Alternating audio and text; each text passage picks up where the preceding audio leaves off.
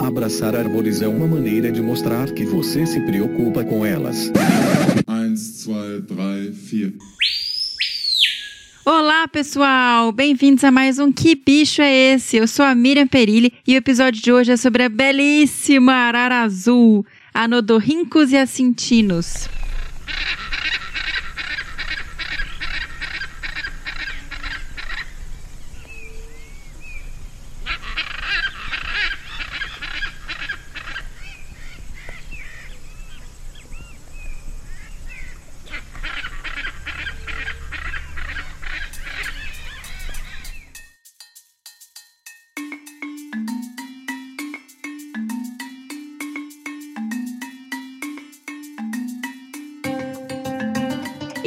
Falar sobre essa espécie, eu tive o privilégio de conversar com a doutora Neiva Guedes. Ela que é uma importante referência na área de biologia da conservação e que já vem estudando as araras azuis há 30 anos. É realmente um grande privilégio e é uma das mulheres super inspiradoras na conservação mundial e eu fiquei muito, muito, muito honrada de conversar com ela. Mas antes de apresentá-la com maior detalhamento, eu quero lembrar vocês de visitarem a nossa lojinha. Lá vocês vão encontrar produtos super bacanas. Tem a camiseta Seja Sua Própria Onça, canecas esmaltadas, pets bordados e kits super completos de primeiros socorros. Então corre lá, compra alguma coisa bem legal e ainda dá uma força pro nosso projeto. Basta acessar www.loja.desabrace.com.br. E nós recebemos muitos e-mails sobre a vocalização da Arara Azul. Bora ver se o pessoal acertou? O primeiro e-mail foi do Alan Rafael Santos. Oi, Miriam,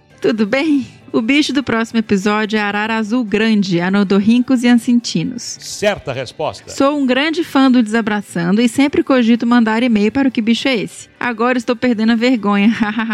no bicho anterior eu jurava que tinha mandado. Hoje fui ouvir e percebi que me esqueci. Hum, esqueceu mesmo. Bom, agradeço imensamente o trabalho de vocês. Mudei muito minha perspectiva e costumes em campo, além de conhecer bichos maravilhosos e histórias incríveis. Poxa, Alan, muito obrigado por ter escrito pra gente e também por acompanhar os episódios, por ser nosso ouvinte aí do Desabraçando Árvores e do Que Bicho é Esse. Fico muito feliz mesmo de saber disso e perde essa vergonha e manda mais e-mail pra gente. Você nem vai receber vinheta, você acertou, olha aí. Errou. O próximo e-mail é do Matheus Reis. Olá, doutora Mirinha, como você está? Confesso que quase me enrolei, já que a vocalização das espécies de araras encontradas em nosso país são bem semelhantes. Mas bicho da semana é a arara azul grande, anodorrincus e acintinos, o maior psitacídeo do mundo, encontrados nos biomas Pantanal, Cerrado e Amazônia. Tarará, ele fala um pouquinho da ecologia do bicho, inclusive menciona a Neiva, que é a nossa convidada aqui. Eu vou pular isso porque a gente tem muitos e-mails e o episódio está longo. Ele indica mais um bicho e um grande desabraço a todos e vida longa ao desabraço Desabraçando Árvores. Poxa, Matheus, muitíssimo obrigado. Matheus, que é um apoiador super presente do Desabraçando Árvores. Fico muito feliz que você escreveu e você acertou, Matheus. Muito obrigada. Depois vem a Caroline Figueiredo, também apoiadora e participante assídua aí do Desabraçando. Olá, Mirinha. Olha eu aqui de novo. Dessa vez com a certeza de que não terei vinheta do Errei Feio, Errei Rude. Aê! Muito bom. Antes do chute, tenho que comentar. Que episódio maravilhoso esse da Lontra. Estou encantada por elas. Que bicho incrível. Ouvindo vocês, descobri que não sabia nada sobre lontras. Amei aprender. Que legal, gente. É para isso que a gente tá aqui. que bom. O animal do próximo episódio é arara azul grande, anodorrincos e acintinos. Acho essa espécie linda e já estou ansiosa pelo episódio. Beijão e um forte desabraço, Carol Figueiredo. Carol, mandou bem, acertou. E tava confiante de que ia acertar, né? Parabéns. E é um bicho maravilhoso mesmo, né? Nossa. Depois a gente recebeu um e-mail do Miguel Belucci de Lima. Olá, Miriam, tudo bem? Olha eu aqui de novo. Bem-vindo de novo, Miguel. Adorei o último episódio sobre a lontra, foi uma aula mesmo. Não fazia ideia de que esse bichinho era tão raro de se ver. Eu já avistei três vezes aqui na minha cidade e agora me considero um super sortudo. Pode se considerar mesmo, Miguel. Mas sem mais delongas, vou pro chute do bicho tocado no último episódio. Acho que é uma arara azul grande, anadorrincos e ancintinos. Espero ter acertado. Queria tanto episódio sobre essa ave magnífica e que tava querendo e conseguiu. Aqui estamos trazendo o episódio para você, Miguel. Um forte desabraço. Mentira, um forte abraço. Outro abraço, Miguel. Obrigada por ter escrito mais uma vez. Você acertou. Foi realmente uma aula da Lontra. Marcelo mandou bem demais. Ah, foi muito legal gravar com ele. E agora você vai ter uma aula sobre arara azul. Na sequência, a gente recebeu e-mail do Tiago Almeida. Tiago, sempre presente aqui, um padrinho super querido do nosso projeto. Oi, Mirinha, tudo bonzinho com vocês? Por aqui tudo certo. Menina, episódio maravilhoso esse da Lontra, vice? que legal. Como sempre, vocês colocando pessoas apaixonadas com muito conhecimento para falar sobre os bichos. Foi uma verdadeira aula. É, a ideia é essa mesmo, Thiago. A gente sempre traz pessoas que a gente sabe que estão ali há muitos anos estudando e que são apaixonadas e que dedicam a vida para conhecer um pouco mais sobre a nossa fauna, né? Partindo para o assunto que me traz aqui, o bicho tocado no final do episódio. Espero que eu não errei de novo, senão vai ser muito feio para mim. Bicho tocado foi arara azul grande, anortorrincos e assentinos. Esses bichos lindos da nossa fofofauna e que sofreram um bocado com os incêndios do Pantanal. Um cheiro. Sofreram, mas ainda estão sofrendo. Nós vamos falar um pouquinho sobre isso no episódio. Na sequência, a gente tem o e-mail da Raquel Abram. Olá, doutora Mirinha, tudo bem? É a primeira vez que participo do podcast e, antes de mais nada, gostaria de parabenizá-la por esse projeto. É incrível. Poxa, seja muito bem-vinda, Raquel. Fico muito feliz que você escreveu e que você gosta do projeto. Brigadão. Sobre a vocalização, arrisco dizer que o bicho da vez é arara azul grande, anodorrincos e ancitinos. Infelizmente, ainda não tive a oportunidade de vê-la na natureza. Um abraço em té. Poxa, tomara que você veja algum dia, porque é um bicho muito, muito bonito, Raquel. Obrigadão pelo e-mail mais uma vez, viu? E depois a gente tem e-mail ainda do Vilmar Bernaski. Bernaski? Não sei se eu falei certo, Vilmar. Me desculpa se eu tiver falado errado o seu sobrenome. Olá, doutora Miriam. Esta é a minha primeira participação tentando acertar o bicho do que bicho é esse. E espero que meu palpite não seja um erro feio, erro rude. KKKKK. Acredito que a... Ixi, acredito que a vocalização do último episódio seja de um pistacídeo e que seja pertencente ao gênero árabe. Errou. Meu chute é que esta vocalização pertence a Arara Canindé, Arararauana. Uh! Vinheta, vinheta! Errou. Errou feio, errou feio, errou rude. Obrigada por criarem e compartilharem tanto conteúdo de qualidade. Espero que continuem por muito tempo. Grande abraço. Olha, Vilmar, eu puxei vinheta, mas vai lá, vai. Você errou. Você errou a espécie, mas você acertou a família, né? Não, também não foi um erro feio, erro rude. Foi só um, um errinho aí no caminho. Mas de qualquer forma, muito obrigada por ter escrito e continua mandando e-mail pra gente. E por último, a gente teve o e-mail do Gabriel Vasques. Olá, adorei o episódio sobre a lontra, são uns bichos fascinantes e o Dr. Marcelo deu uma aula sensacional. Quanto ao bicho do episódio de hoje, assim que eu ouvi, pensei: arara. Dito isso, acredito que o bicho de hoje é a arara azul grande, anodorrincos e ancentinos. Mas preciso fazer uma confissão. Por não ter certeza de qual arara, recorri a incrível, recorri ao incrível Wikiaves, e aí ficou fácil, risos. Espero que valha pelo menos um meio certo, apesar da trapaça, entre aspas, hahaha. Grandes abraço a todos, sou muito fã do trabalho de vocês. Mas, Gabriel, isso não é trapaça. A ideia é que vocês corram atrás e pesquisem mesmo. Então, assim, você não trapaceou, você não foi e perguntou para alguém e descobriu sem ter procurado.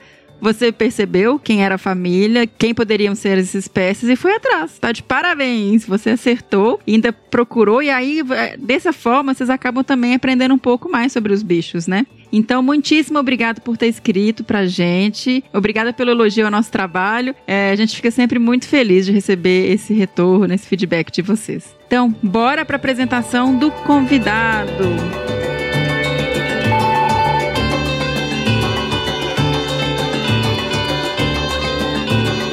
Apresentando aqui a doutora Neiva Maria Robaldo Guedes. Ela é graduada em Biologia pela UFMS, com mestrado em Ciências Florestais pela Exalc USP. É doutora em Zoologia pela Unesp de Botucatu. É professora e pesquisadora do Programa de Pós-Graduação em Meio Ambiente e Desenvolvimento Regional da Uniderp e orienta alunos de iniciação científica, mestrado e doutorado. Desde 1990, executa e coordena o projeto Arara Azul, onde desenvolve estudos sobre a biologia básica e monitoramento da espécie anodorríncos e ancintinos, vulnerável à extinção. Promove atividades de manejo e educação ambiental para a conservação da natureza. Também é coordenadora do projeto Aves Urbanas Araras na Cidade, executado na cidade de Campo Grande, no Mato Grosso do Sul. Desde 2000 é presidente do Instituto Arara Azul e integrante do Board of Parrots International, com sede em Los Angeles, na Califórnia. Tem vários trabalhos publicados em capítulos de livros, artigos e congressos, bem como tem proferido inúmeras palestras no Brasil e no exterior. Neiva Guedes tem sido inspiração para vários projetos de pesquisa, reconhecida pela sua dedicação e pelos excelentes resultados do seu trabalho em prol da conservação da natureza. Então, bora para o nosso bate-papo?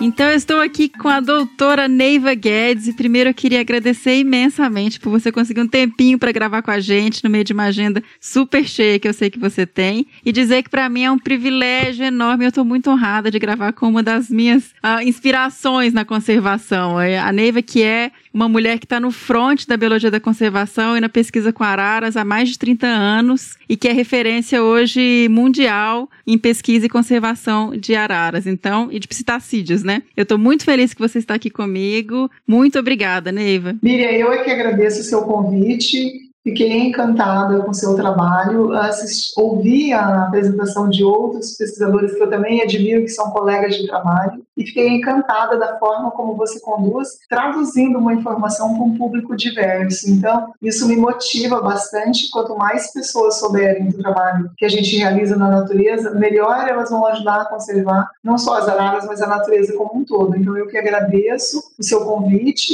e dizer que já sou fã do seu podcast. Neiva, então vamos começar a contar para o pessoal quem é Arara Azul, esse bicho tão bonito, né? Tão imponente. E como o próprio nome nome do nosso podcast diz: Que bicho é esse? Quais são as principais características para quem nunca teve o privilégio de ver uma arara azul de perto? Para mim é um dos bichos mais bonitos. Ela, na realidade, em geral, ela é considerada a rainha das araras. As araras fazem parte da família dos psitacídeos, que são araras, periquitos, papagaios, maritacas, e ela se destaca é, sobretudo pelo tamanho dela, é um dos indivíduos, uma das espécies de maior comprimento e peso, ela chega a medir até um metro, um metro e cinco de comprimento da ponta da asa até a ponta da cauda e um metro e vinte de asa de uma ponta a outra da asa. Ela é totalmente azul cobalto, degradê da cabeça para o corpo. Esse azul cobalto ele é um azul mais escuro, embaixo das asas e da cauda é preto. Até por isso que os indígenas antigamente chamavam ela de arara preta, porque quando ela está voando,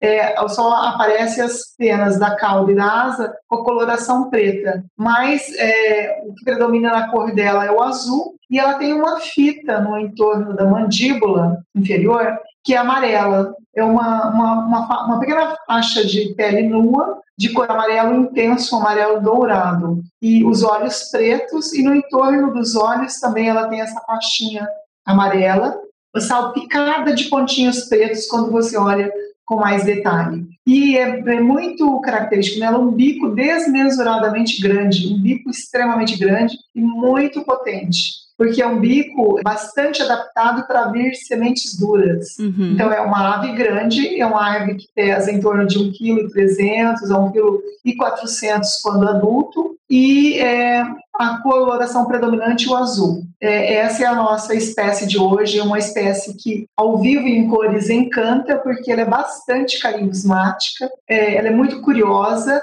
e ao mesmo tempo ela é meiga, ela é simpática, ela é, tem um comportamento é, entre os indivíduos, entre os pares, principalmente quando já estão formado casal, de muito relação entre eles, de limpeza de penas, de estarem sempre juntos. Então, são comportamentos que nos encantam. A gente não está acostumado a ver muita coloração azul na natureza, em bichos, né, na fauna. E o azul dela é muito azul, gente. Então, é realmente é muito encantador. É fascinante, assim, você ver uma arara azul de perto. Então, e tem um outro detalhe, Mia, que esse azul dela não é que a pena é azul. Na realidade, é, esse é um reflexo da pena. É uma, uma questão de física em que os, a luz penetra na, na, formação das penas e reflete para a gente em azul. Olha então, é, não é produzido um pigmento azul. mas sim é um reflexo da física pelo formato das penas que nos dá essa coloração azul delas. Nossa, que interessante.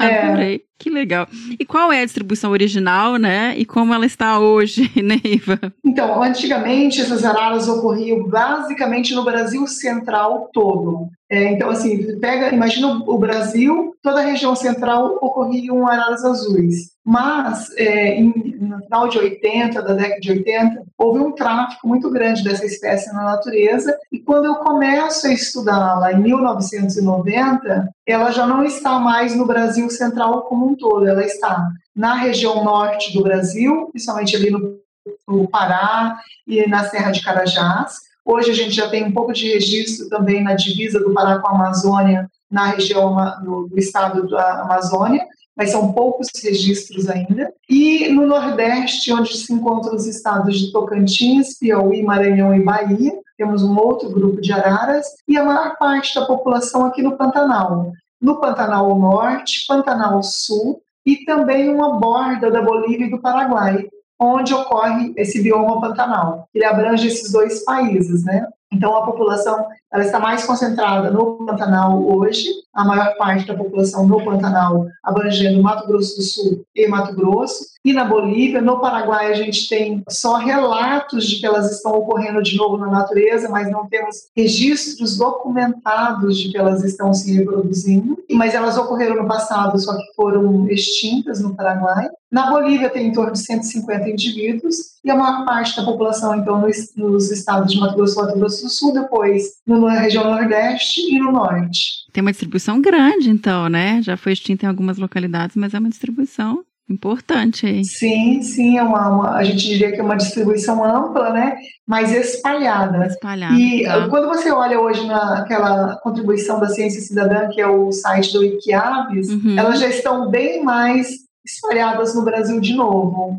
Olha Entende mais análise de genética que a gente tem em parceria com a doutora Cristina Miak da USP, quando feito esses trabalhos, é, demonstraram que haviam grupos com marcadores genéticos diferentes nessas três regiões, inclusive uhum. até separando o Pantanal de Mato Grosso do Sul com o Pantanal de Mato Grosso como tá. se fosse quatro agrupamentos das araras. Elas vivem em grupos, né, em bandos. E qual é o hábitat? Assim, o que elas selecionam algumas regiões, algum tipo de vegetação? Sim, essas araras, é, até diferentemente das outras araras, como a arara canindé e a arara vermelhas, que também ocorrem aqui no Brasil, as araras azuis grandes, que é a Nodorrincos e acintinos, essa espécie que eu descrevi toda azulada, com a faixa amarela no torno do bico, ela é muito especializada no seu ambiente, no seu hábitat. Primeiro, porque ela só come castanhas de coco.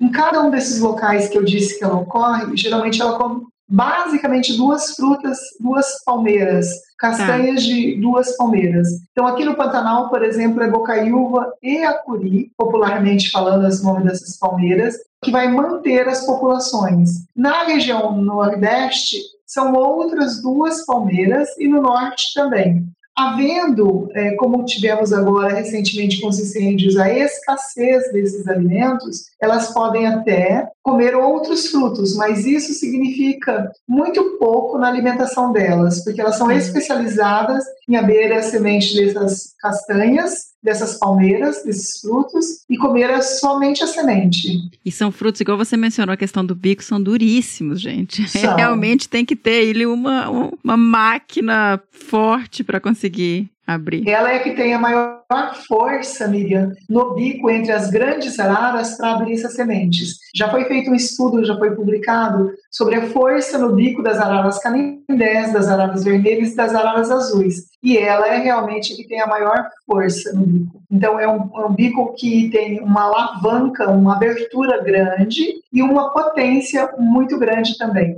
Então, onde ela ocorre, geralmente tem que ter essas palmeiras que ela vai se alimentar e ela necessita de grandes cavidades para se reproduzir. Então, precisa de algumas espécies arbóreas de porte grande é, e que tenha também a possibilidade de miolo mole para ela escavar e ficar uma cavidade que caiba ela lá dentro, ou também falha de paredões rochosos. Por exemplo, aqui no Pantanal e na região norte do Brasil, elas usam mais é, cavidades em árvores Mas na região Nordeste, especialmente ali na região de Tocantins, elas usam falha nos paredões rochosos. E aí, ainda mencionando essa questão até da alimentação e da dieta, o tempo que eu morei no Pantanal, eu lembro bem, e eu estava estudando e vendo essa característica, que elas descem no chão, né? E ficam ali comendo, catando os coquinhos e mexendo no chão. E eu sempre falei, gente, isso não deve ser uma boa coisa para uma ave desse tamanho. Não atrai predador, sabe? Verdade, Miriam. Isso é interessante. Elas parecem galinhas. É. O jeito que elas andam com aquele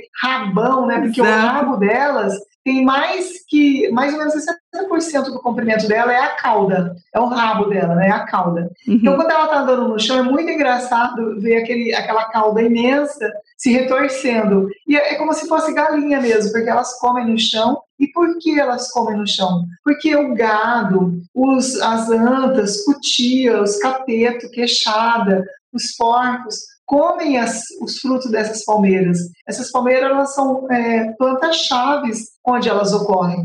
E vários animais vão se alimentar. Temos vários estudos já demonstrando isso. Só que eles comem a parte externa dessas, desses frutos. E araras, elas são especializadas, as azuis, em comer somente a castanha. Juntamente com ela, só tem um ratinho aqui no Pantanal, que também come a castanha, que ele chega a roer a parte da externa dessa castanha, né, do, do, do fruto. Ele rói para chegar na castanha e as araras vermelhas que também comem a castanha, mas as araras vermelhas comem vários outros frutos. Então elas só vão comer os frutos que as araras azuis comem quando faltam outras frutas que têm a, semente mais macia, são mais fáceis de cortar, é que elas vão para esses é, frutos das palmeiras, acuri e bocaiúva, para se alimentar aqui no Pantanal. Então, acaba que basicamente só ela come esses frutos porque ela, por causa da potência do bico, elas têm, uma, têm essa capacidade de quebrar esses frutos e elas foram mais ou menos evoluindo, então, para abrir esse semente de frutos duros como elas, uhum. juntamente com as palmeiras.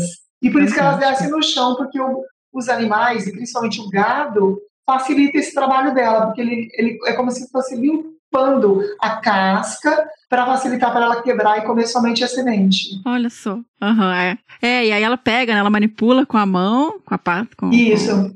Ela manipula, ela, ela, ela tem tanta força que os frutos mais duros, que são os de acuri, ela abre em um minuto, um minuto e meio hum. para comer. Uau. Da bocaiúva é rapidinho, da bocaiúva até 8, 10 segundos ela abre. Mas ela já tem, então, é tão especializada que ela pega, às vezes ela pega uma folhinha, um galinho e apoia esse fruto e ela abre exatamente no meio. Quando o indivíduo é adulto, ele abre exatamente no meio para comer a castanha. Já Olha os filhotes que ainda não têm tanta força no bico, eles abrem irregular. A gente até conhece quando encontra frutos no chão, se é de adultos ou de filhotes, porque a gente vê essa, esses frutos é, quebrados é, de forma irregular, que são feitos pelos filhotes ou pelos jovens tem uma curiosidade que é a questão do aprendizado, né? Isso é passado também, e isso tem uma importância grande para a conservação, né, Neiva? Sim. Então, a, a, os pais ensinam os filhotes a, a escolher, a pegar a semente, a abrir, como manipular o alimento. Com certeza. Eu acho que eu também não tinha respondido uma pergunta. Você perguntou se elas viviam em grupos. Sim, Sim. as araras são totalmente sociais. Dificilmente você encontra araras isoladas ou vivendo sozinha na natureza,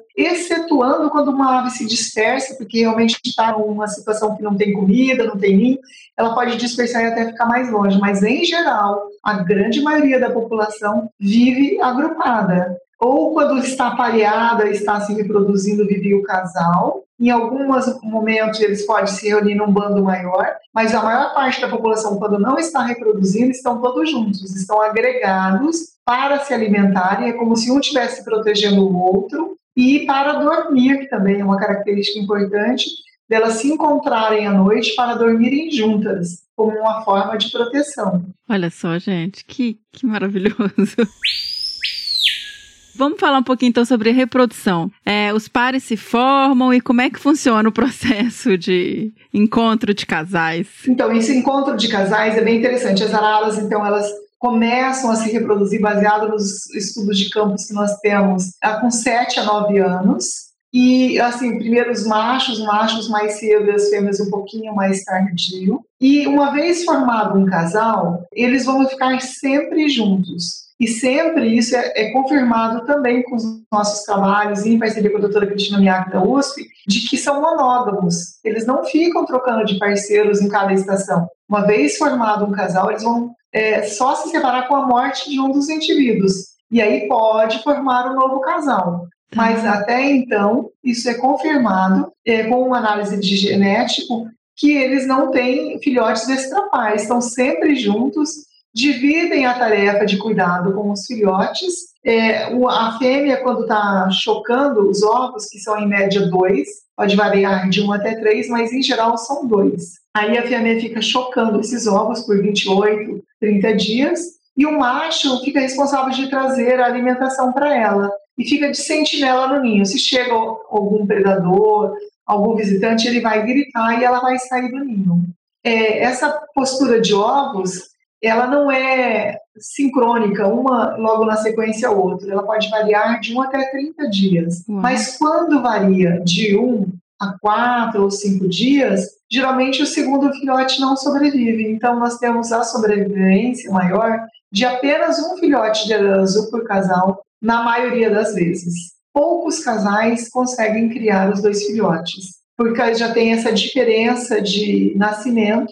Então, um nasce, o outro demora muito para nascer, geralmente não sobrevive. Outra característica também é que eles não têm ciclo reprodutivo todos os anos, né? Pode pular de o mesmo casal. Uh, sim, alguns casais, os mais jovens, é, que estão ainda mais inexperientes, eles não se reproduzem todos os anos. Tá. Mas a partir no momento que eles já estão mais é, engrenados, vamos dizer uhum. assim, eles estão se reproduzindo todos os anos. Às vezes, tem alguns casais, isso já aconteceu nas nossas observações de campo, que os filhotes tiveram algum problema é, que não que é, quebrou uma asa, quebrou um bico, ou teve algum problema que não conseguiu voar, está machucado, os pais não abandonam, eles continuam cuidando desse filhote. Em alguns casos, a gente viu então que esses casais que ficaram mais tempo cuidando do seu filhote se reproduziram a cada dois anos. Mas a gente também já viu que teve casais que, mesmo com o filho machucado, ele continuou cuidando do filhote machucado e reproduziu novamente.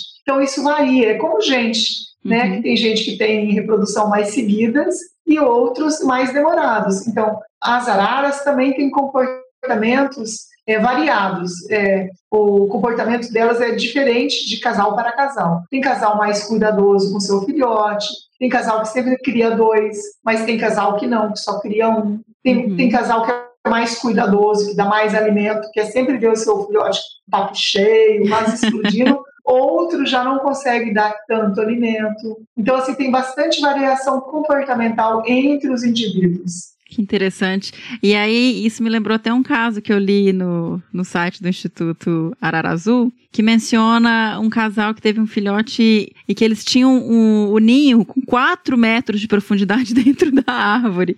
E que aí o filhote não conseguia sair, mas que os, o casal continuou cuidando dele, né? Isso conta pra gente essa história. Foi, foi bem interessante, foi logo no começo do projeto, isso lá na região da Inhacolândia, eu lembro bem do caso em que a gente foi, é, encontrou esse ninho e, e é, quando a gente foi monitorar, que a gente encontrou, a gente vai marcar, medir é, todo o ninho, e a gente chega lá e encontra um, um jovenzão, um filhotão. E aí a gente, é, o ninho estava tão profundo que a gente não conseguia acessá-lo, porque a gente tem técnicas para pegar com um metro, um metro e meio, dois, mas quatro metros a gente não tinha nenhum instrumento que nos ajudasse a capturar esse filhote para pesar, medir, ligar, coletar sangue.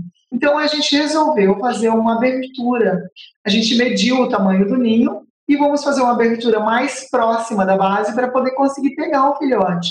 E qual não foi a nossa surpresa ao pegar esse filhote, depois que faz essa abertura mais próxima da base, que não era um filhotão como a gente estava esperando, era um jovem já, quase um senhorzinho já, uma, uma arara grande, entendeu? Só que uma arara grande com as asas totalmente danificadas. De tanto esforço que ela fazia para voar, subir esta cavidade muito profunda, ela danificou todas as penas da, da, da asa e da cauda. Os pais tinham a habilidade de descer lá embaixo e alimentá-la, mas ela não. Então, é, a gente então deixou ela no ninho com os pais, que os pais continuaram alimentando, então a gente viu que ela era um indivíduo que tinha nascido em outra estação, não era daquela estação reprodutiva que a gente estava monitorando. Só que daí, quando a gente abriu essa janela, ela não queria parar mais. Hum, ela queria sair. Nossa. Só que como ela não tinha capacidade de voar, ela podia ser predada. Claro. Então, a gente teve que tirar ela dali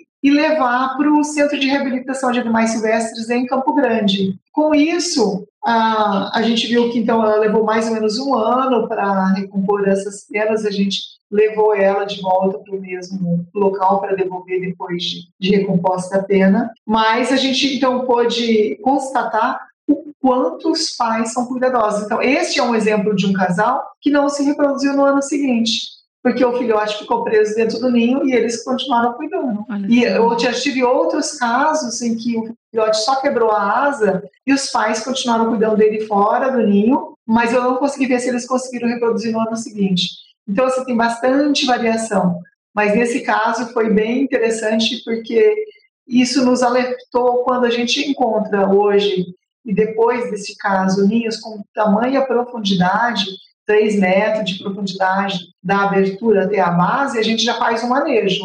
A gente já eleva a cama ou faz uma abertura menor para evitar que os filhotes fiquem presos como esse, Perfeito. Porque o- os animais do casal, eles vão. É, escalando. é, mas eles vão raspando com o bico, né? E cavando o ninho, aprofundando Isso, dentro da, do oco. isso. É, exatamente, Miriam. É uma, uma questão das araras também que elas fazem antes da reprodução, todo ano. A arara é muito cuidadosa com o seu ninho. Todo ano. Ela, Ela volta pro mesmo ninho? Ah. Volta. É como se fosse uma casa fixa dela, é o endereço fixo daquele casal. Eles sempre voltam para o mesmo local para se reproduzir. Só que nesse intervalo entre ela sair um filhote e ela voltar a se reproduzir, vários outros bichos passam nessa casa e deixam pena, deixam casca de ovo, deixam outros filhotes mortos, depende de quem ocupa. Tá. E aí, então, elas sempre reformam esse ninho. Como nem sempre elas conseguem pegar o que tem lá dentro e jogar para fora, elas escavam essa, esse ninho, a parede interna do ninho e a borda do ninho, para formar uma cama nova. Então, ela sempre deixa lascas de madeira para forrar a cama. O ninho da arara é sempre limpinho, é um dos ninhos mais limpos que a gente tem. É só aquela serragem grossa e grande de madeira que ela joga dentro do ninho. Fascinante. Porque né? ela belisca para deixar sempre a cama limpinha. O filhote, o ovo, então é colocado nesse local onde ela vai incubar. E quando o filhote nasce, é sempre um ninho limpinho. Então, mas essa, esses restos de materiais que vão ficando não só da arara, mas de outros animais que ocupam os ninhos também, formam uma grande entomofauna de insetos, né? Vários insetos que ocupam essa cavidade. Esse, na realidade, esse ninho vira um ecossistema ali dentro, porque tem várias espécies interagindo dentro dessas cavidades. Então, por isso que até lá no, no site também vocês mencionam que ela pode ser considerada uma engenheira ambiental também, né? Exatamente, porque ao fazer o ninho para ela, ela faz o seu ninho. Ela, ela não começa um buraco, ela pega o buraco de um pica-pau, de um galho que quebrou, de uma bactéria ou fungo que fez um pequeno buraco, de um outro psitacídeo menor, mas ela tem uma capacidade de aumentar muito rapidamente uma pequena cavidade, porque ela precisa de no mínimo 50 centímetros de DAP interno. Esse é o Uhum. menor tamanho para que ela caiba lá dentro. Ela tem um metro. Então daí ela vai ficar com a Sim. cauda para cima quando é muito apertado, entende? Sim. E ela, com essa capacidade de aumentar, com esse bico poderoso que ela tem, essas, essas ocos de árvores para se reproduzir, depois que o filhote dela sai, uma série de outros animais vão ocupar gaviões, coruja, tucano, ou ao mesmo tempo, porque também tem competição, né? Vão brigar com ela também para ocuparem esses ninhos ao longo dos anos. Então a gente tem até uma colega nossa, a Fernanda Fontoura, este ano, que está fazendo o doutorado dela com essas outras espécies que ocupam o ninho das araras, porque é uma, é uma disputa, viu? Na, a vida na natureza não é fácil, não. Se a gente Sim. fala que a vida não está fácil para o brasileiro, para os bichos da natureza também não é, não. Sim, já, já não é fácil porque eles competem. Aí, quando você tem recurso sendo reduzido, um monte de impacto, queimada, desmatamento, vai ficando mais apertado, né? Eles vão ter que. Exatamente, Que se virar aumentando a ali. predação, é, a competição. E aí, Neiva, eu vi também uma informação que tem uma taxa de predação é, desses filhotes, desses ovos, de 20% ou 40%. Ou seja, o bichinho, ele tem um a dois filhotes e desses, ou seja, eu tô assim, a gente pensando né, na questão demográfica de, das araras, é brabo. É difícil. A gente tem, diz que elas têm, Miriam, uma baixa taxa reprodutiva. Por quê? É um, dois em média ovos, máximo, exagerando três, mas poucos casais têm três ovos. Muito pouco. A gente teve ao longo desses anos, se não me engano, três casais apenas que tiveram a nascimento de três filhotes, mas a sobrevivência nunca de três filhotes de azuis, no máximo dois. E a predação, no período de reprodução, tem vários outros animais que também querem se reproduzir, como tucanos, é, gralhas, é, gambás, é, corujas. E aí esses bichos também é, querem comer, né? Então é aquela disputa por alimento na natureza. Então aí você tem de 20 a 40% dos ovos predados ou perdidos por ano. Isso varia muito com as condições é, climático-ambientais. E se você tem incêndios, desmatamento, aumenta ainda esses fatores. Bom, nasceu lá o filhote, a Arara está lá cuidando. Ele é muito frágilzinho, muito sensitivo nos primeiros 15 dias de vida porque ele ainda não consegue controlar a temperatura corporal, a fêmea ou o macho precisa estar ali dentro, mantendo a temperatura dele, além de alimentar, mantendo a temperatura, porque eles têm uma temperatura média de 40, 41, 42 graus, e eles não conseguem manter. Então, se você tem um período de frio muito intenso, como a gente tem às vezes aqui, um grau, menos um grau, cinco graus, isso afeta muito eles e você pode ter, quando é o ovo, interrupção do desenvolvimento do embrião dentro do ovo ou a, a morte do filhote por frio também. E, além disso, a predação.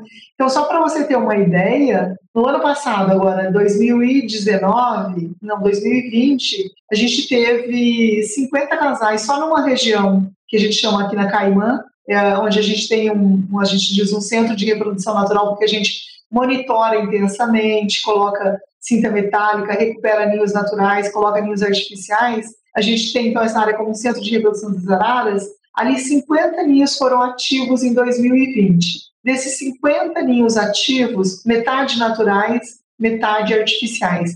Ativos quer dizer que as araras botaram ovos. Tá. Então, 50 casais botaram é, 124 ovos, porque alguns casais, quando tem predação ou perda de ovos ou filhote, eles podem fazer uma nova postura, uhum. né? Então tem uhum. casais que fazem nova postura. E aí a gente teve no total 124 ovos. Desses 124 ovos, falharam a fase de ovos 68. Hum, é quase a caramba. metade. É, quase a metade. Tá bom, nasceram 69 filhotes de 124 ovos. Sabe quantos voaram? 31 de 124 filhotes. É muito pouco, é muito baixa a taxa. Foi por causa do ano atípico das queimadas? O que que. Com certeza, mas antes das queimadas já tinha dado uma baixa é, significativa no sucesso reprodutivo dessas araras. Em 2018, antes do primeiro incêndio que teve em 2019 na Caimã,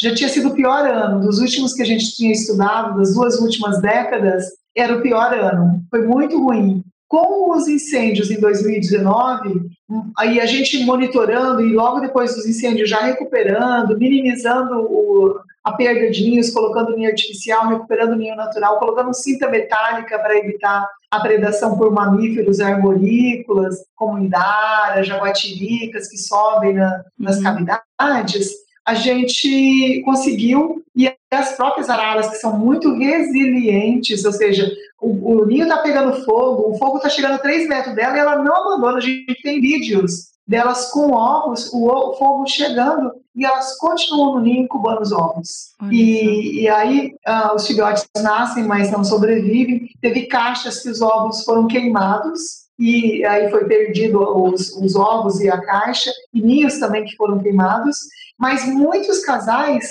é, fizeram nova postura. Então, demonstrando essa resiliência dela, né? Tipo assim, gente, o mundo está acabando, vamos reproduzir, senão a gente vai morrer tudo junto. Foi isso que elas fizeram. E aí, em 2019, na região da Caimã, apesar então desse incêndio que é, devastou cerca de 60% da área onde a gente estava já monitorando e que tinha a maior parte dos ninhos, foi um ano bom em termos de reprodução. O sucesso ainda foi melhor que 2018 e foi semelhante a 2017 que tinha sido um ano bom. Nessa faixa aí de 30 e poucos filhotes. Isso é bom, entendeu? Tá. O de 124 que você ainda teve 31, isso é ótimo. Ah, o tá. ruim tá. é quando chega a 20, sabe? Uhum. 17, isso é muito ruim. Tá. Então, é, em 2020, ainda foi bom também. Mas a gente teve muita perda, porque assim, os incêndios, eles não afetam só no momento do fogo, ah. eles afetam a longo prazo a reprodução, a imunidade das araras, a gente viu que baixou a imunidade, e isso afetou no desenvolvimento dos filhotes, que começaram a desenvolver algumas lesões na pele, e serem mais suscetíveis, entendeu? As grandes variações de temperatura. Então, isso foi uma consequência de uma conjunção de fatores: incêndios, mudanças climáticas, aumento de predação, aumento da pressão do ambiente uma série de fatores. É, eu ia até perguntar essa questão se era uma fragilidade dos animais ou se é uma questão de como o recurso ficou um pouco mais escasso para todo mundo, de ter um aumento na predação. E aí, você mencionou até essa faixa metálica, para quem nunca viu, é uma faixa metálica que é colocada no tronco da árvore. Então, se o animal tenta escalar, ele escorrega, ele não consegue subir e alcançar né, onde estão os ninhos. Exatamente. É, então, na realidade, foi, é uma condição de fatores. O bicho já é mais suscetível, e aí você junta esses fatores globais com as mudanças climáticas, os locais e regionais com os incêndios, e a diminuição do ambiente e de recursos para todas as espécies aumenta a competição, aumenta a predação, e as araras que acabaram diminuindo, é, baixando a imunidade delas, levando a mais perda de filhotes, principalmente uhum. recém-nascidos que a gente chama assim, aquele, a primeira fase de vida, os primeiros 15 dias que são os mais suscetíveis. E aí, Neiva, até falando dessa parte da, de conservação, a arara azul hoje ela tem o status de vulnerável, né, pela IUCN, pela União Internacional para a Conservação da Natureza, que a gente sempre menciona aqui. É, um dos principais impactos uh, originalmente foi o tráfico, né? Sim. Fala um pouquinho pra gente sobre esse problemão. O que levou as araras à, à lista de espécies ameaçadas no Brasil ela fez parte do livro vermelho das espécies ameaçadas. Foi lá em 90, é, no final de 89, eles é, fizeram um levantamento, viram que estava muito bicho saindo fora da natureza, saindo fora do Brasil, mais de 10 mil indivíduos, a estimativa é que foram retirados da natureza, e o que foram levantar na natureza era muito pouco. Então, ela entrou para a lista de espécies ameaçadas. E aí foi principalmente o tráfico, a descaracterização do ambiente por perda desses ambientes de quais ela depende, que são as veredas ali na região do nordeste do Brasil, as regiões de, ao longo dos rios e de castanheiras lá no Pará, na Amazônia, e aqui no Pantanal, principalmente capões, cordilheiras, onde tem os, as árvores que elas nidificam e os palmeiras de alimentação.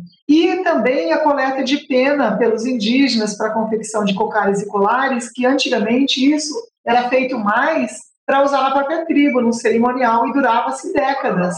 Com o aumento disso é, para comércio, para decoração, para museus, há uma pressão muito grande. Para você ter ideia, um cocai, às vezes tem penas de 30 araras, porque eles usam mais as penas da cauda e cada arara tem no máximo 12 caudas. E se todas estiverem intactas e bonitas, serão só 12, mas nem sempre todas estão, as, as 12 estão, que elas vão perdendo isso ao longo do tempo, intercaladamente, ou machucam essas caudas, quebram. Então, quando se pega uma arara para tirar a cauda, são no máximo 12 penas. Quando você vê um cocar ou um colar cheio de pena, imagina quantos bichos foram mortos é, e foram é, preciso para retirar as penas. Então, isso hoje, a retirada de penas é proibido a venda de artesanato com produtos da nossa fauna, porém, os cerimoniais indígenas pode continuar acontecendo. Então, dentro uhum. das tribos, dentro dos cerimoniais, isso é, continua só não pode mais vender. A questão da descaracterização do ambiente, infelizmente, é cada vez maior a pressão, né? a gente vê os desmatamentos ocorrendo, a perda de hábitat, a degradação,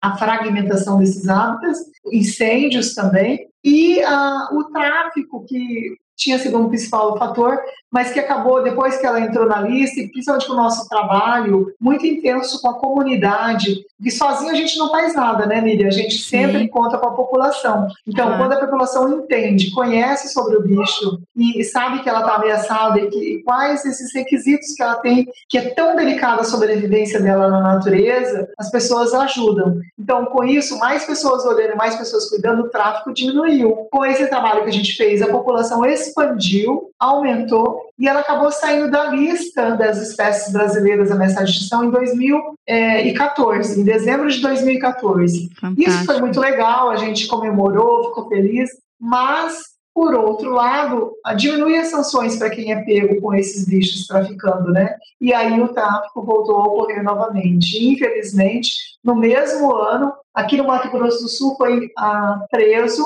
um traficante com uma fêmea com ovos que ela estava incubando dentro do ninho. O bicho fica muito frágil dentro do ninho quando está incubando. Então, o, o, tráfico, infelizmente, voltou a ocorrer depois que ela saiu da lista. E com todos esses fatores afetando a reprodução dela e afetando a população na natureza, quando você coloca o tira da lista, ela é sempre reavaliada, né? Uhum. Então, ela vai ser reavaliada e pode ser até que no futuro ela volte para essa lista devido a esses fatores que eu mencionei, que tornam ela tão suscetível na natureza, principalmente com relação à delicadeza que ela tem na reprodução. E isso traz um ponto tão importante, né, Neiva, que é a questão de trabalhos de longo prazo e de monitoramento. Porque se vocês não tivessem esses dados, essas informações, vocês não iam conseguir fazer esse tipo de manejo, ter informação para conhecer o status da espécie e ter esse, e, esse tipo de avaliação. É, e ter esse entendimento, né? Porque se eu fosse lá, como eu comecei no meu trabalho de, de mestrado, mestrado, né? Fui lá, coletei meus dados, fiz o meu mestrado. Se eu tivesse parado ali, a gente ia saber que as araras se reproduzem, põem dois ovos, uhum. nascem dos filhotes, beleza, e achar que isso era assim para sempre. Mas só acompanhando a longo prazo é que a gente tem esse, essa flutuação da população, né? Igual a população humana, que você tem um boom de repente e de repente você tem um surto, uma epidemia, muita gente Sim. morre na natureza. Isso acontece com muitas espécies também. Algumas com mais frequência, com maior número, e outras com menor número. Infelizmente, para a Dana Azul, é, não é muito legal essa história. Essa flutuação ela é bem drástica para um bicho que tem até um tempo de vida na natureza bastante longo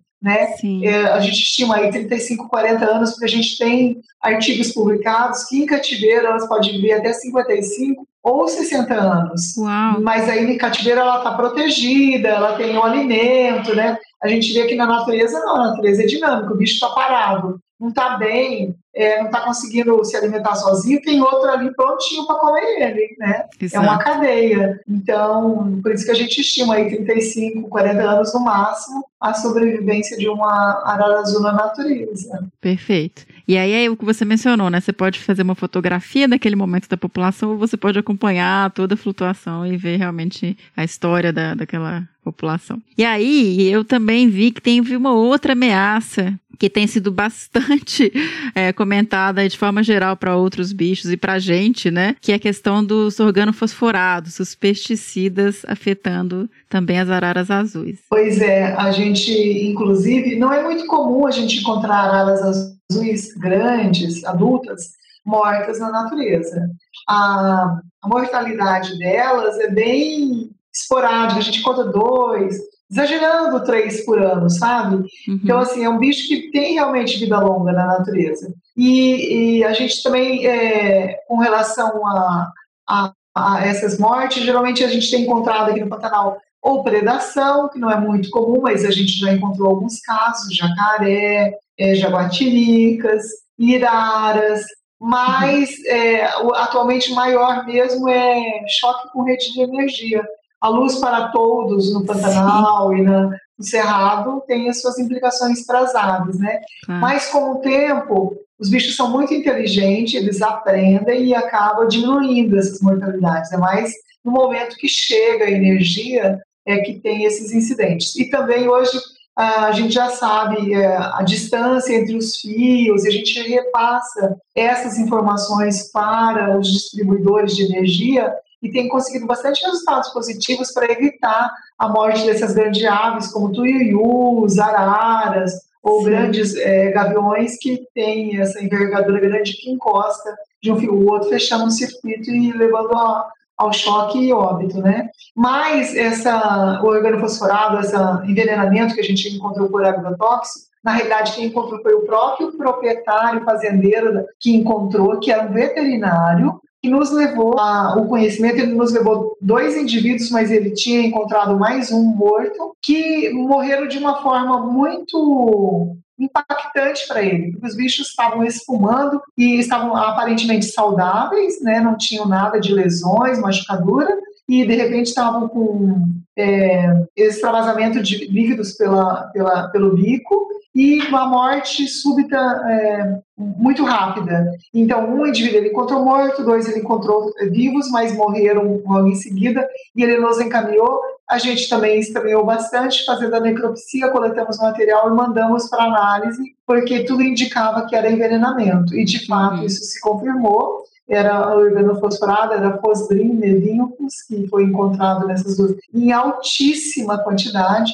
A gente acredita que foi algum uso indevido em algum animal, porque são carrapaticida, bastante usual no Pantanal, Sim. mas que pela dosagem algo deu errado e acabou levando a óbito essas três indivíduos de araras azuis. Esse foi o primeiro relato que a gente teve com as araras aqui no Pantanal, mas agora, recentemente, agora em junho, a gente teve que realmente, e a gente acredita que esse caso foi acidental, não foi um caso provocado pelo homem, mas sim foi acidental. Mas recentemente a gente teve registro, inclusive com morte de onças, urubus e outras aves, que foi provocado. Então, assim, além de ter isso é, nas culturas em geral hoje que a gente está comendo, o ser humano está comendo muito agrotóxico e por isso no futuro pode estar afetando a reprodução da espécie humana, né? É, como afetou de alguns animais, as antas que a Patrícia é, Médici tem acompanhado aqui no Pantanal, talvez tamanduás também tenham algum problema com agrotóxicos. Ah, de uma forma geral, a gente não tem muitos estudos com os animais silvestres. Então, esse foi um, um relato importante,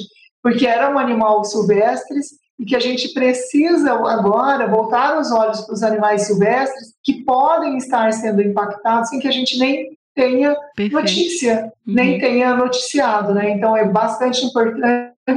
A gente sabe agora que tem a Patrícia Médici estudando as antas no, no Cerrado e no Pantanal, mas é importante estar atento para as outras espécies também. Perfeito, porque no caso desses três indivíduos, foi um envenenamento mais intenso, igual você mencionou. Mas o bicho pode estar em contato e afetando a imunidade, afetando todas essas questões que vocês podem encontrar aí né, na, na área de estudo. Sim, sim. Neiva, é, vamos falar um pouquinho do projeto, porque é uma iniciativa tão bonita que a gente tem que trazer uh, ah, para conhecimento do pessoal. É, vocês começaram colocando caixas, né? Por quê? Qual era a questão com os ocos, assim, criando esses ninhos artificiais? Então, quando eu comecei a estudar a Miriam lá na Ecolândia para o meu mestrado das araras, de cara eu vi que tinha mais araras tentando se reproduzir do que cavidades disponíveis. Eu vi que as araras ficavam brigando por algumas cavidades e eu achei que fazia levantamento numa área de 10 mil hectares, eu fui uh, olhar e medir todos os manduvis que tinham naquela região acima de 10 centímetros de DAP. E vi que tinha algumas cavidades que as araras nem ninguém usava e ficavam brigando por outras. E eu não entendi, eu estava começando a estudar. Com o passar dos anos, eu fui entender que os bichos são muito inteligentes, e aquelas cavidades que para mim a princípio pareciam bonitas e que poderiam ser usadas, na realidade enchiam de água ou tinha algum problema, entendeu? E os bichos já sabiam, por isso não usavam. Mas eu, essa escassez de cavidades, então ficou muito clara que se tivesse mais cavidades, elas iriam brigar menos e iam se reproduzir mais. E aí eu comecei a testar, já no segundo ou terceiro ano do projeto, modelos e materiais de ninhos artificiais. Eu testei com é, caixas, eu testei com galões de plástico de 200 litros e também tinha uns tubos lá no Pantanal na região da Embrapa, da fazenda Iumiri da Embrapa, onde era a minha sede inicial, uns tubos que ninguém estava usando. Eu testei colocar eles nas árvores para ver se elas se reproduziam. Esses tubos era muito pesado, muito difícil de manejar, era inviável fazer isso em larga escala. Os galões plásticos era bem fácil, bem leve, fácil de instalar, era beleza. Porém, ninguém usava, só as abelhas é que entraram e, e, ocuparam. O caso do calor era muito quente, bicho nenhum aguentava ficar lá dentro no verão. e as caixas elas usaram e tiveram sucesso. Uma semana numa caixa que eu coloquei, uma semana depois o casal estava usando e já se reproduziram. Então aí eu peguei esse modelo e até hoje eu instalo a mesma medida e o mesmo modelo fui instalando em larga escala, porque eu vi que realmente era um fator limitante para a reprodução delas. E hoje isso funciona tanto que na área de Cerrado, aqui no entorno do Pantanal Sul, onde a gente tem trabalhado fora da Caimã, que é esse centro de reprodução, a gente tem instalado mais de 100 caixas e isso tem ajudado bastante na reprodução das araras e de outras espécies que a gente já sabe hoje. São mais de 24 ocupando essas mesmas caixas nas medidas das araras. É. Olha, gente, olha que fantástico a questão da percepção e da criatividade do pesquisador brasileiro, né? Vai lá, ela sobe numa árvore, a gente coloca uma caixa e, e sobe por é arvorismo, né? Isso. Vocês sobem com corda, com aqueles ascensores e checam e acompanham essas caixinhas e é um, se você for pensar, é uma metodologia relativamente simples para trazer um impacto que traz, né, de, de reprodução. É, então, assim, muitas das metodologias do projeto foram inéditas, foi a gente aprendendo. Quando eu comecei a estudar as araras, não tinha como que eu ia escalar, como que eu ia no ninho, como que eu ia medir, o que, que eu ia medir, o que, que eu ia fazer com o filhote, como que eu ia marcar, milhar. Então a gente foi fazendo e aprendendo, né? Hoje a gente acaba servindo de referência para outros projetos. Quem vai estudar hoje araras, periquitos e papagaios já tem uma metodologia a ser seguida. E isso é muito bacana. É, eu acho assim que quando você faz aquilo que gosta, não tem como não dar certo, porque você faz com gosto. O trabalhar não é uma coisa maçante, é prazeroso. Uhum. E, e, até recentemente, assim, eu, eu, eu recebi muito é, pergunta ou entrevista de jovens acadêmicos de biologia, de jornalismo, de veterinária, é, querendo saber como foi o longo do, do, projeto, como é estar no campo ainda 30 anos depois, como é o trabalho, né? É, porque você, assim, começar um projeto é legal porque você tem bastante novidade, mas 30 anos depois, você não tem novidade todo dia.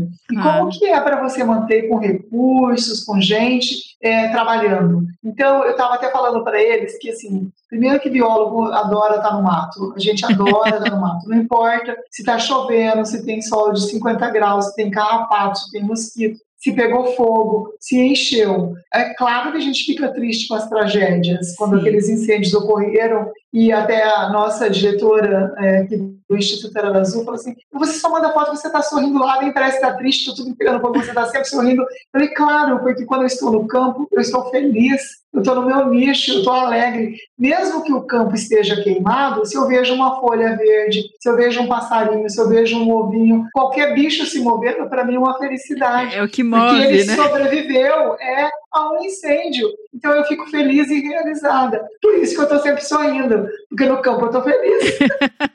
e um campo, que campo, né? Tirando a parte da tragédia, né? Quando você está é, lá, poxa, um lugar muito pulsante de vida, assim, o Pantanal é, é um lugar que toca, é um paraíso. Gente. É um paraíso. E isso, Miriam, não é só eu, é a equipe, assim, entende? Legal. É, a gente consegue contagiar, eu tenho pessoas trabalhando comigo há mais de 20 anos, a Fernanda, que está fazendo doutorado dela, tem mais de 12 anos trabalhando Olha. comigo. Então, assim, você consegue contagiar e eles têm esse mesmo entusiasmo, essa mesma vontade, esse mesmo, sabe, prazer de estar na natureza para fazer o bem, entendeu? Não importa para quem.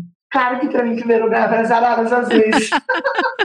É, e, mas olha isso também. Pode não estar tá tendo novidade sempre, mas olha quantas pessoas você está formando fazendo isso, né? Olha uhum. esse papel importante também de trazer mais gente, formar mais gente, mais conservacionista e tocar aí um trabalho tão bonito. É, então, é um, é um projeto a gente começou na região da Iercolândia, depois expandiu para várias outras regiões, mas desde, falando do projeto que você pediu, né? Uhum. Desde 94 a gente tem uma base cedida pelo Roberto Clabin ali no Refúgio Ecológico Caimã, e a gente, então, a partir desse, dessa base, é como se fosse nosso grande laboratório, né? Então, ali a gente faz os experimentos, com isso a gente tem a capacidade de receber estagiários e voluntários no período de reprodução, dando treinamento para outras pessoas, receber visitantes, turistas que são hóspedes dele podem acompanhar nosso trabalho e com isso eles acabam contribuindo também com a continuidade das pesquisas fazendo turismo de observação. Então, assim, a, o projeto, ele vai também, foi se adequando ao longo do tempo, entendeu? E tem algumas áreas que para a gente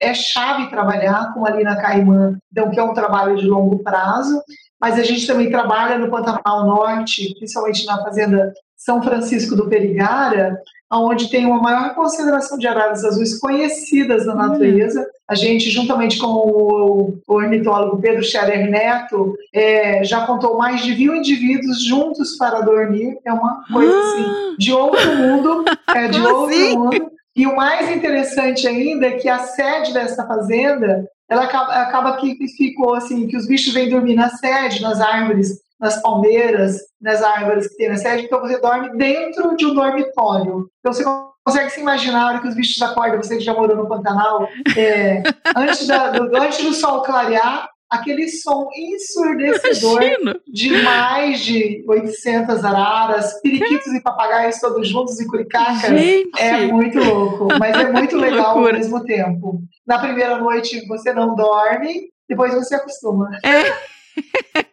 com certeza. Mas é muito legal. Então a gente trabalha no. Pantanal de Mato Grosso, a gente expandiu também para o Cerrado, região de Jardim, Bonito, Miranda, que é uma Rio Brilhante, bem distante do Pantanal. A gente tem monitorado o Ninho, onde as araras também chegaram, entende? Então é isso. Uau. Bem. E, e eu vi que vocês têm também um projeto de turismo super respeitoso, né? Assim, que acompanha os bichos, mas sem pôr a mão, sem pegar. A gente foi até escolhido pela WAP, que é uma organização internacional, a gente foi escolhido como um modelo de turismo de observação da natureza, onde se respeita o bicho, entendeu? Sim. Você está ali, você, o turista pode conhecer o bicho na natureza, o local onde ele vive, o ninho onde se nasce, mas ele não tem aquela interação de ficar passando a mão, de tirar foto, fazendo selfie, de alimentar o bicho, é, sem perturbar o bicho no seu estado natural. Então, isso é muito legal. Essa é a mensagem que a gente passa para os nossos turistas, é, que eles acompanham a vida em vida real, sem que nada seja forçado, nenhuma arara é presa, nenhuma arara é domesticada, amansada, ou tem o seu há- hábito alterado para o turista tirar foto, para o turista ver. É, é ele no ambiente natural. E assim como ele vê arara, ele vê tucano, ele vê gaviões, ele vê corujas, ele vê a natureza como ela é, né? Uhum. A paisagem.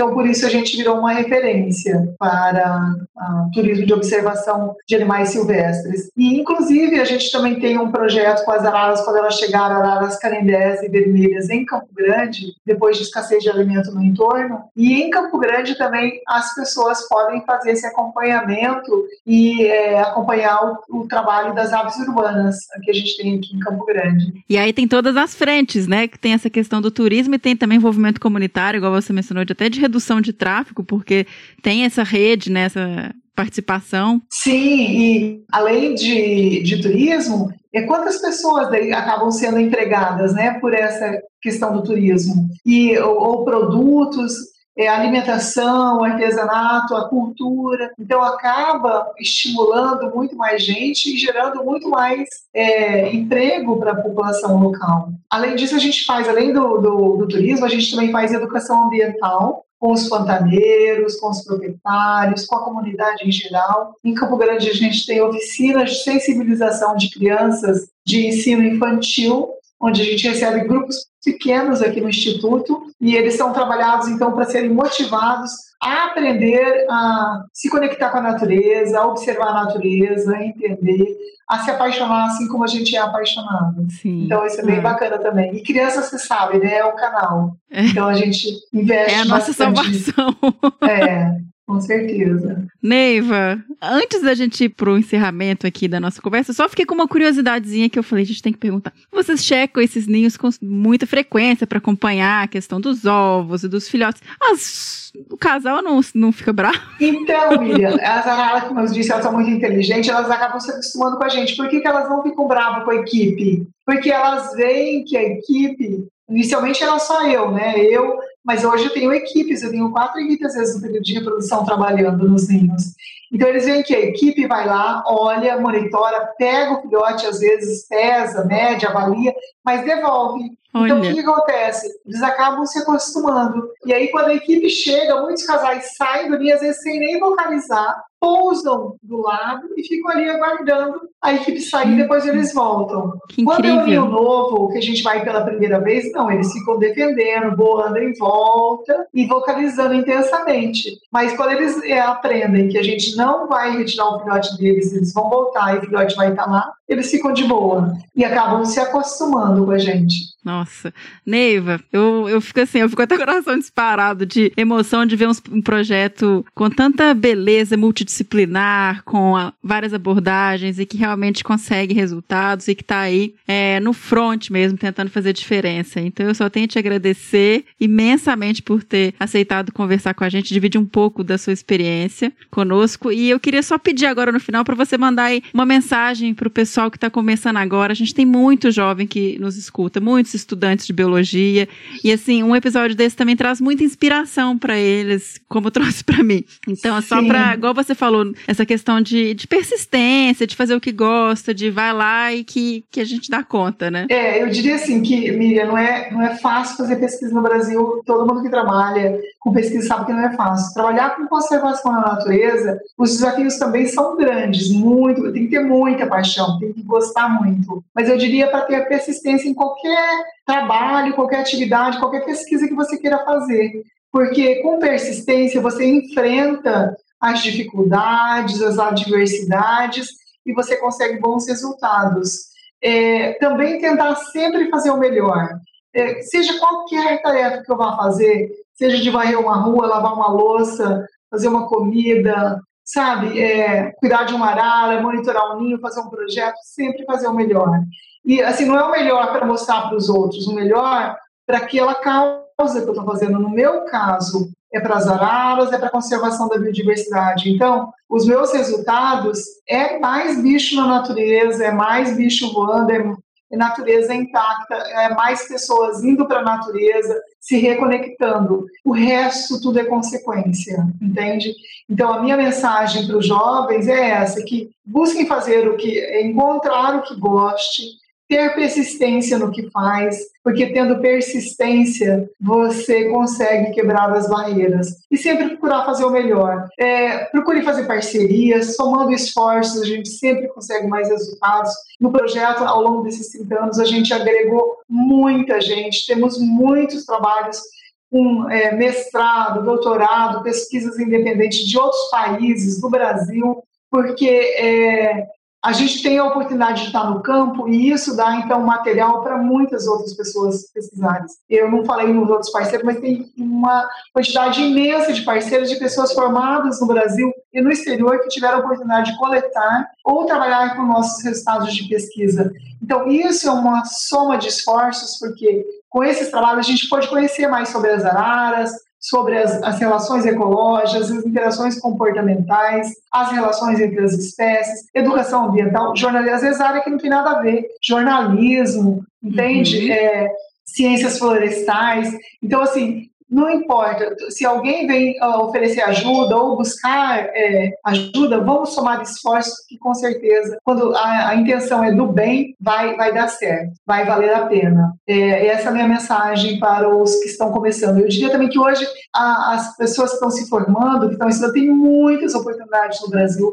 A gente tem muitos projetos bons. Você já fez entrevistas com vários projetos que eu admiro. Tem o programa Mulheres na Conservação, também que tem uma, uma gente muito boa de projetos hoje no, no Brasil se destacando e sendo referência para o mundo. A gente é o país mais rico em biodiversidade e sim, a gente precisa formar mais gente para estudar e dar conta de toda essa biodiversidade, que a gente nem sabe ainda tudo que a gente tem né, na natureza. Sim. Então, quanto mais gente formada, engajada, estudando, melhor. Mas hoje quem se forma tem muita oportunidade nas diferentes áreas é, para estudar, para ajudar, e nem sempre é para campo. Pode ser de laboratório, pode ser de estatística, pode ser de química, geografia todo mundo pode dar a sua contribuição, né? Eu acho que o importante é isso. Perfeito. E com relação ao projeto, eu só gostaria de dizer também que ah, ninguém faz nada sozinho. Claro. Embora a iniciativa desse projeto tenha sido meu, eu nunca fiz nada sozinho. E hoje, por exemplo, no campo, a gente tem 15, 16 pessoas nos ajudando. São biólogos, são assistentes de pesquisas, são voluntários, estagiários, e a gente também só consegue fazer isso porque tem o apoio e a parceria de empresas e instituições que nos uh, apoiam, que nos ajudam a continuar esse trabalho uh, por longo prazo. Assim como a Fundação Toyota, a Toyota do Brasil, a Unidep, a Caimã, mais recentemente o Zoológico de Zurique, Loro Park, WWF, SOS Pantanal, enfim, vários parceiros que são importantes, que nos ajudam a manter esse trabalho sempre em frente. Fantástico, Neiva. Muito obrigada mesmo, viu? Foi maravilhoso. É um prazer meu. Muito obrigada pelo convite de participar e ter a oportunidade de falar com os seus ouvintes também. Obrigadão mesmo. E quem puder um dia vir conhecer o nosso trabalho ou as araras no Pantanal ou na natureza, não perca essa oportunidade, porque são realmente lindas, são realmente encantadoras e vale a pena. Perfeito, é, não perca nunca essa oportunidade. E olha assim, que episódio maravilhoso e que generosidade para dividir informação com a gente, contar mais. E é tão gostoso quando a gente escuta alguém que é tão apaixonado pelos bichos que trabalha, pela conservação, né, da biodiversidade. Então, obrigada e parabéns, Neiva, por todo o seu esforço e dedicação. Obrigada a você, Miriam. Parabéns para você também pelo seu trabalho e sucesso aí nas suas, suas entrevistas. Obrigada. Gente, gente, a gente acabou o programa, mas a gente voltou, porque como assim a Neiva é um personagem do Maurício de Souza? Conta isso pra gente, Neiva.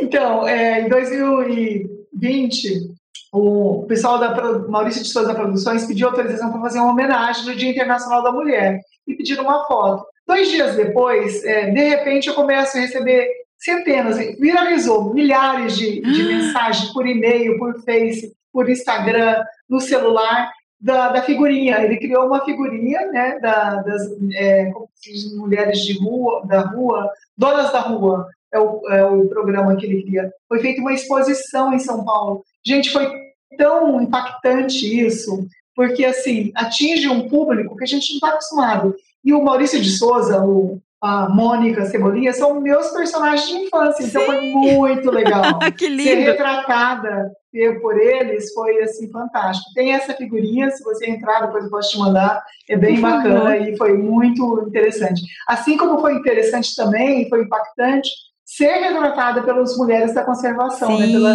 Paulina Chamorro e pelo João Marcos Rosa, que fez assim sabe, dar uma luz da ribalta para o projeto. E isso é legal porque você vê que motiva muitos jovens, meninas na, no, no, ensino fundamental, sabe, adolescentes, vêm te conversar com você porque estão interessados na ciência, na pesquisa. Isso é muito legal. É, atinge um outro público diferente, Sim. né?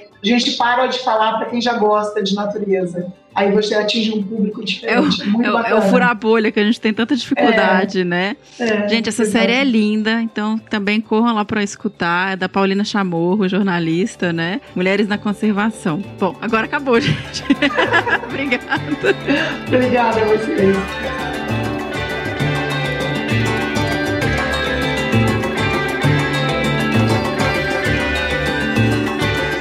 E bora tocar o bicho do próximo episódio?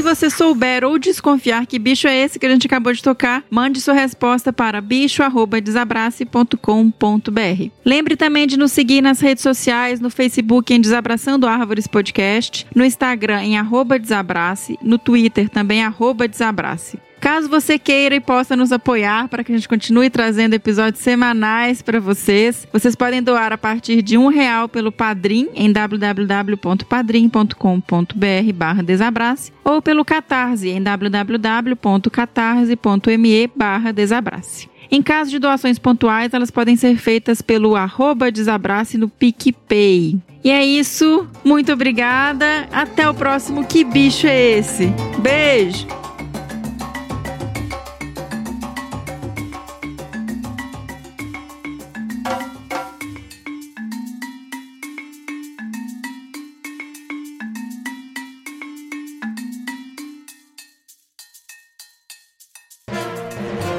Mais um produto com a edição do Senhor A.